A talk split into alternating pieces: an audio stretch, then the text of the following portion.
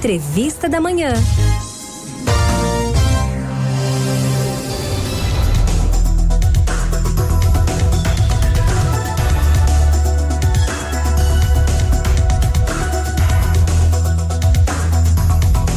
A empresária e artesã Dani Delinsky estará presente na Feira Artesanal Nordeste 2022 em Olinda para expor seus trabalhos e atender a fãs e clientes.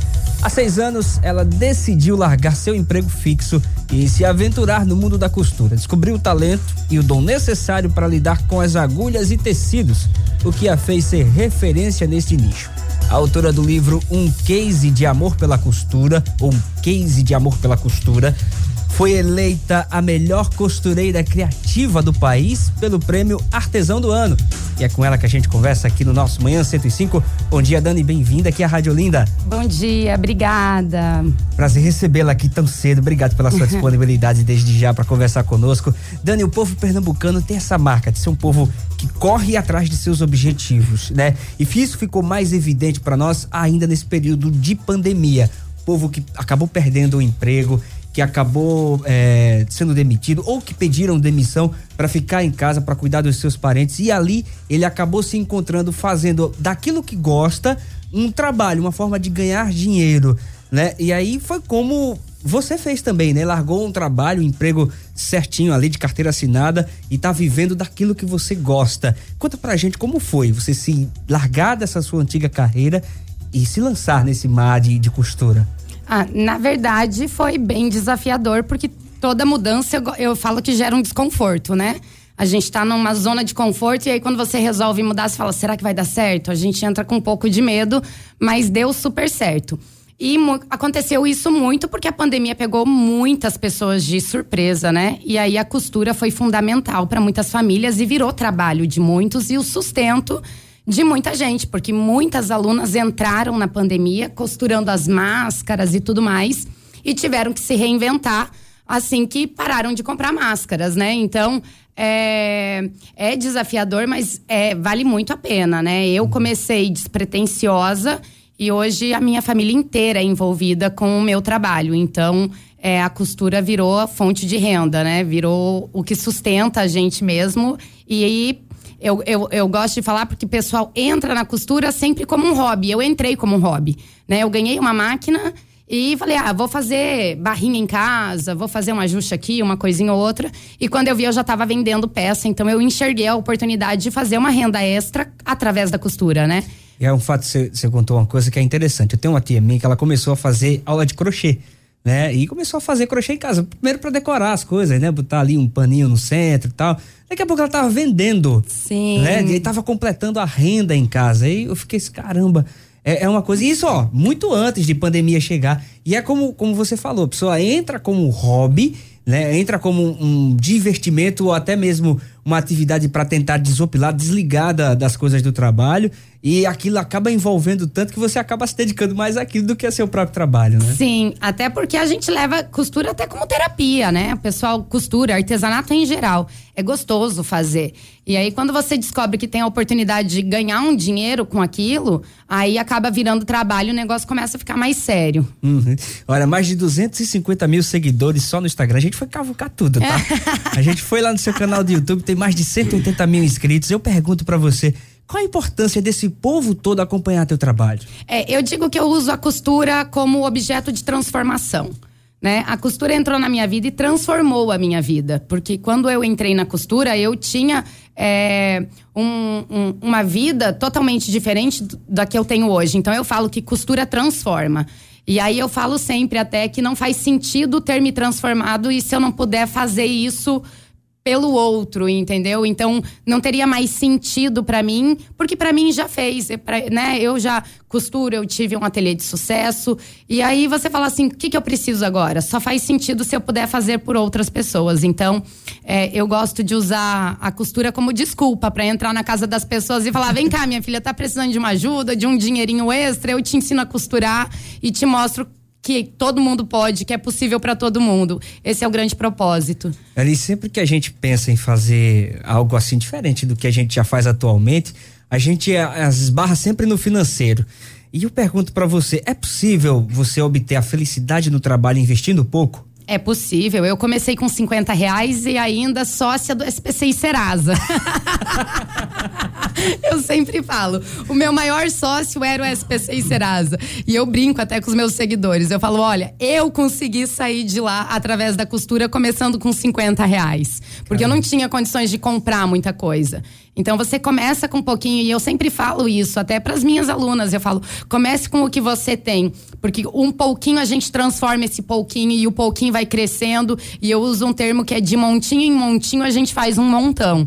E foi assim comigo e é assim que eu ensino para elas também. E, é, e, é verdade muito, porque assim, é, as coisas de costura, falando da sua realidade, você pode me corrigir se eu tiver errado, mas elas não são baratas, né? É a, a, o material de, de prima ali, que é agulha, linha, isso aí você consegue comprar baratinho, mas quando você vai profissionalizar a coisa, comprar máquina, comprar tecido, nada é tão barato, não é? É, na verdade, assim, existe, eu gosto de dizer que existe de todos os preços. Hum. E às vezes a gente, quando começa, a gente quer olhar é, para alguém que já faz o maravilhoso, mas aquela pessoa já tá, já tem um poder de investimento maior. Então eu sempre falo, começa com o que tem. Começa com aquilo que cabe no seu bolso. Não precisa ter a melhor máquina de início. Você pode começar. Igual eu, eu comecei com uma máquina, a mais simples que existe, era a mais baratinha. E, e ela ficou comigo por uns dois anos até eu poder comprar uma outra máquina. Então eu falo sempre, vamos dando um passinho de cada vez que é possível. Com o que a gente tem, a gente consegue fazer muita coisa. E trabalhar com artesanato, a gente sabe que. Com qualquer coisa, na verdade, mas com artesanato ainda mais. Requer um pouco mais de atenção, um pouco mais de foco e também de renúncia. Né? O que foi que você teve que renunciar? Qual foram as maiores dificuldades que você teve ao iniciar o seu trabalho no artesanato? Ah, eu acho que a primeira coisa de renúncia é renunciar à opinião dos outros.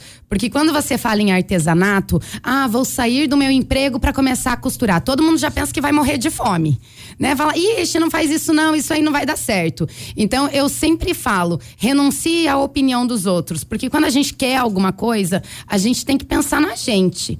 E ainda existe um grande preconceito, né? Existe, ah, isso aí não dá dinheiro, costura, meu Deus, como se não fosse um emprego digno, não fosse algo que pudesse sustentar famílias e sustenta milhares de famílias nesse país, né? A gente depende da, da costureira. Então, é, eu acho que essa foi a maior dificuldade, né? Porque todo mundo olha, ah, na feirinha é mais barato, ah, não sei, ah, não dão ainda o valor necessário, porque hoje as pessoas buscam conhecimento, as pessoas estudam, a gente tem materiais de qualidade, o artesanato em si mudou, né? E o artesanato, ele é um artigo de luxo porque ele é único, ele é exclusivo e tem muito amor, muita dedicação de quem produz. Então, eu acho que a maior renúncia é conseguir é, a gente ter o foco e renunciar um pouquinho o que os outros estão dizendo, porque muitas param por conta dessas opiniões. É verdade, Dani. E vamos falar da feira, né? A feira começou ontem, segue até domingo. E aí eu pergunto para você, quem foi lá? O que é que vai encontrar? Tem novidades desse mundo da costura criativa? Tem, tem muitas novidades e é bacana a Artesanal Nordeste estar tá aqui em Curitiba, é, aqui em, olha eu em Curitiba, eu tô lá onde eu nasci, né? aqui em Recife, porque é a oportunidade é, de todos os nordestinos terem acesso a materiais que não chegam aqui é, pelas, pelos lojistas, né? Eu, eu, recebo muito isso das alunas. Eu abri uma loja em Recife faz um ano, né? Que eu tenho uma loja aqui é, em Boa Viagem. E eu abri justamente por isso. E todo mundo falava: você é maluca, vai abrir lá no Nordeste, que é super longe, levar mercadoria, é, é distante, como vai administrar? E as alunas mesmo falavam: Dani, eu queria muito, mas aqui eu não encontro o que você tem. E a feira é essa oportunidade delas terem todos os lançamentos, né? O que é tendência para o próximo ano, as máquinas que estão chegando, porque o mercado tem inovado Todo mês tem uma inovação dentro do mercado artesanal.